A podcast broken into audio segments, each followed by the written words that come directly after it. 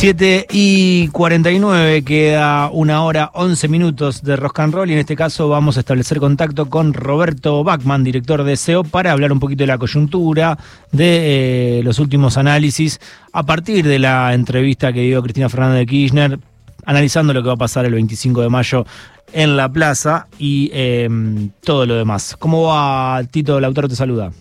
¿Qué tal? ¿Cómo estás? bien. Bien, muy, muy bien, Tito. Gracias por atendernos nuevamente. Bueno, eh, ¿qué, qué, qué, puedes analizar del discurso de Cristina? ¿Cómo impacta esto en el frente de todos, en las encuestas? Eh, bueno, Cristina, eh, creo que en el reportaje de C5N dejó en claro que no va a ser candidata. Bien. Eso es una dura realidad para el frente de todos eh, Cristina era la candidata más votada y, este, hay mucha gente que todavía no lo, no lo acepta, ¿cierto? Pero bueno, esta es la realidad. el Frente tendrá que discutir ahora, eh, tendrán que, definir eh, dos cuestiones. la más importante, creo que, que tienen que definir es fórmula de consenso o hilo interna de características y cuántos candidatos.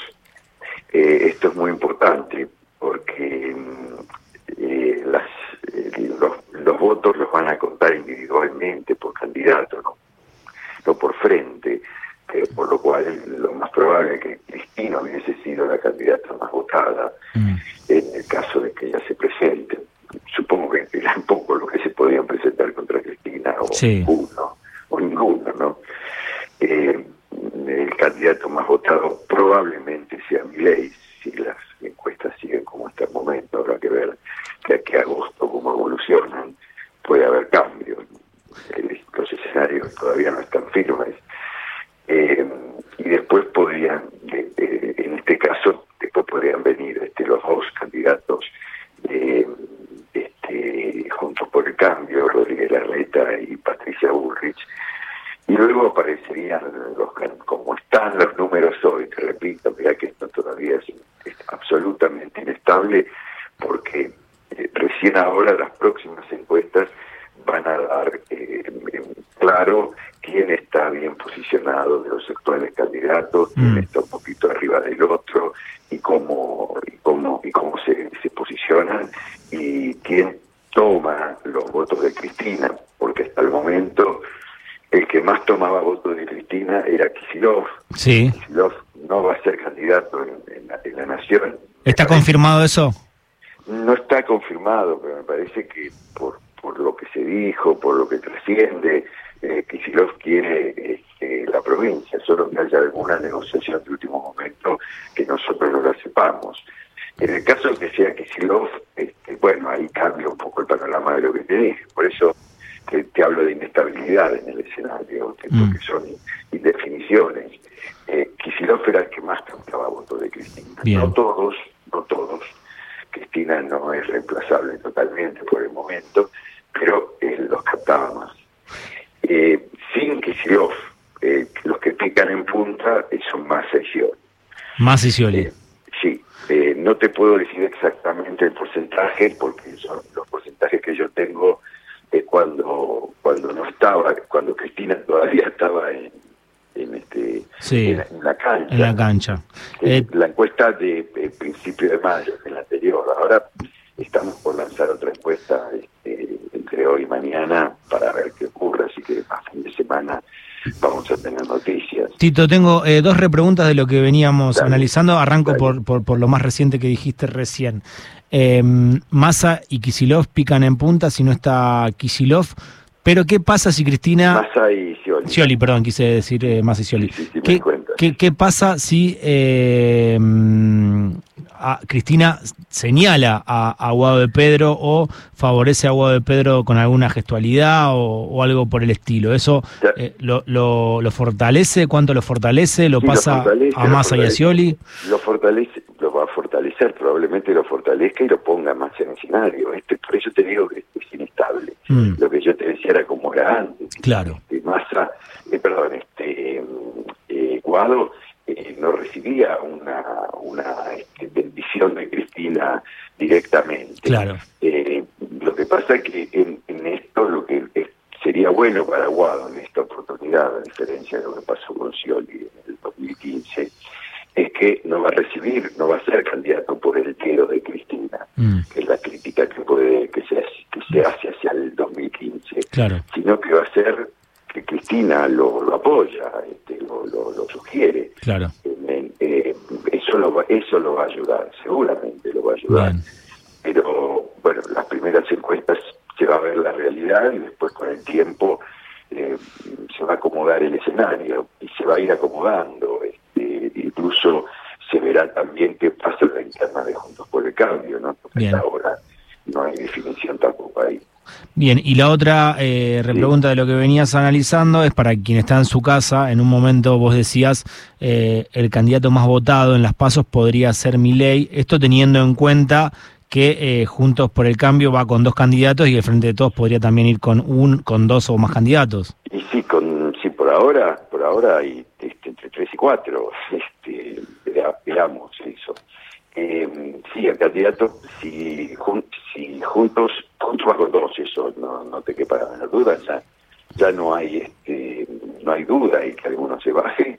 Además ayer este, declaró fuertísimo contra Rodríguez Larreta este, Joaquín de la Torre. Joaquín de la Torre, pero durísima la declaración, como si fuera de otro partido. Totalmente, totalmente. Me, me, impactó, la verdad me llamó la atención. Sí, es curioso después pensar cómo el que pierde acompaña. Eh, Tito. Sí, no, no. Sí, hoy este, mi ley que puede estar alrededor de 22, 23%, veamos en el próximo campo. 22 o 23% primero. Si crece o baja un poquito, porque mi ley tiene piquitos y bajos pero ya está, ya está en el orden del 20. Y si sumás los votos que hasta ahora se analizaron de Juntos por el Cambio, de las diferentes candidaturas y los del Frente de Todos, ni, ni Juntos por el Cambio ni Frente de Todos queda arriba de mi ley? Sí, claro, eh, Juntos sí lo superan. juntos lo superan. Superando. Lo que pasa es que eh, no era lo mismo, eh, Juntos por el Cambio suma, suma siempre aproximadamente 29, 30%. Sí. En cambio, en cambio, este, el frente de todos suma distinto estando Cristina y no estando Cristina. Claro. vamos a ver ahora cuando Cristina se bajó que mm, la, gente que va a votar al frente de todos por ahí va a elegir más al candidato del frente de todos, mm. porque ya saben que Cristina no está y no hay otra cosa que elegirlos. Entonces ahí se puede dar esa circunstancia, pero sumaba siempre sin Cristina dos, tres puntitos menos. Pero también te digo que eso es inestable, lo que muestra que hay un empate prácticamente, pero que hay también un, no hay un crecimiento, este, hubo un estancamiento, digamos, no crece mucho el de todos en los últimos tres, cuatro meses y perdió cuatro o cinco puntos en los últimos meses eh, juntos por el cambio, puntos que fueron a parar a mi ley. Mm. Al que más perjudica a mi ley es a, Juntos por el Cambio, pero está agarrando votos del frente de todos también, de, jóvenes de clase muy baja. Tito, eh, en el frente de todos habló Cristina el otro día en la entrevista que le dio a Pablo Dugan en Duro de Omar y habló de eh, una eh, elección en tercios y que era más importante el piso que el techo. Habló el presidente Alberto Fernández en el diario ARC, en una nota que le dio a la CUNSA, y dijo, no logro entender qué significa garantizar el tercio, de qué me sirve garantizar mi piso, mi tercio y entrar en segunda vuelta si en esa instancia no sumo votos. ¿Vos qué pensás en relación a, esta diferencia que hay entre Cristina y Alberto? Eh, sí, que Cristina está intentando de que crezca notablemente, lo pone más en la cancha para el crecimiento de mi ley. Polariza. Polariza con mi ley, trata de que Juntos por el Cambio siga perdiendo votos y que el Frente de Todos pueda sumar mucho más, eh, a tal punto que podría, con esto podría dar la sorpresa de ganar en primera vuelta.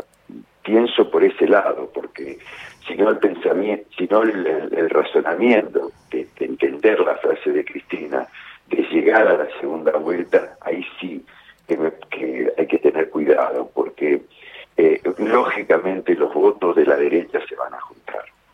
Sea quien sea el candidato, sea mi ley contra. El tema es si vos sacás a, Juntos por el cambio de, la cancha, bueno, no es que lo sacaste de la cancha, él no participa más, sus votantes siguen participando. Este es el grave problema que hay que tener en cuenta. Por eso me parece que el, Frente de Todos tiene que llegar a convocar a toda su gente, a todos sus votantes, a los que no votaron en el 21 y que todavía no están muy convencidos de ir a votar. Ahí está faltando un poquito de trabajo político. Habrá que ver si se puede hacer en esta, en esta elección, que se sabe, que se sabe el problema. Esto ya es más trabajo territorial, sí. un político de, de campaña, digamos, ¿no? sino de ir a los territorios que son complicados, especialmente en el Gran Buenos Aires, porque ahí es donde se puede hacer la principal diferencia, y es el 37% del padrón, ¿no? la provincia de Buenos Aires. Recién hablabas de lo peligroso que puede ser un, un balotaje entre eh, el Frente de Todos y eh, Libertad Avanza. ¿Crees que ahí eh, es más fácil, es más favorable el escenario para, para Javier Milei? ¿En el balotaje? Sí. sí, sí las, también puede haber una situación. Todo es de muy todo de mucho riesgo. Son este finales difíciles. Sí sí sí. Este, no estamos hablando de que vamos a jugar la final con un equipo argentino. Estamos jugando con el, este, el Chelsea no sí ahí vamos a ir a, jugarnos el todo por el todo a que la gente eh, eh, juntos por el cambio este vaya eh, vaya a votar al peronismo para que no gane mi ley. Claro. Por, porque mi ley este, es muy inestable en cuanto a las cosas que plantea. La mayor parte de la gente que vota mi ley, yo te diría alrededor de, su, del 60%, no sabe que lo que está votando, no sabe, no conoce a fondo las propuestas de mi ley. Es lo mismo me decía el Pepe Mujica el otro día. Y lo que vota y lo que vota de mi ley, lo vota porque es disruptivo, porque es porque can, porque vino a cambiar la política. Claro, porque vota en contra de lo que hay. A los demás. Vota en contra de la política y los políticos. Vota en contra de ¿por qué? Porque lo que se está instalando en la sociedad es que para qué, por qué no, por no votar a mi ley, porque los otros son todos iguales y no nos dieron nada. Entonces, y en esto penetra en sectores de clase muy baja y en sectores de clase media y clase alta, que son los clásicos votantes de, que generó en, su camino junto por el cambio, primero cambiemos, después junto por el cambio, y no le pueden ya creer a Juntos por el Cambio, porque durante cuatro años creyeron a Macri y después se, pegaron un porrazo terrible y cuando ganó el peronismo eh, quedaron afuera de todo y, y, hoy las, las, propuestas, las promesas que puedan hacer eh, eh, este, Bullrich o Rodríguez Larreta no les llegan. Esos son los votantes. Algunos creen que la dolarización es un camino, pero la mayor parte ni entiende bien lo que es la, dolarización. Lo votan porque creen que son ideas nuevas y que de pronto esas ideas nuevas nos pueden llevar al éxito. Muchísimas gracias, Tito. Todo lo contrario. Abrazo, grande. Abrazo grande. Roberto Bachman, director de SEOP. Nacional. Nacional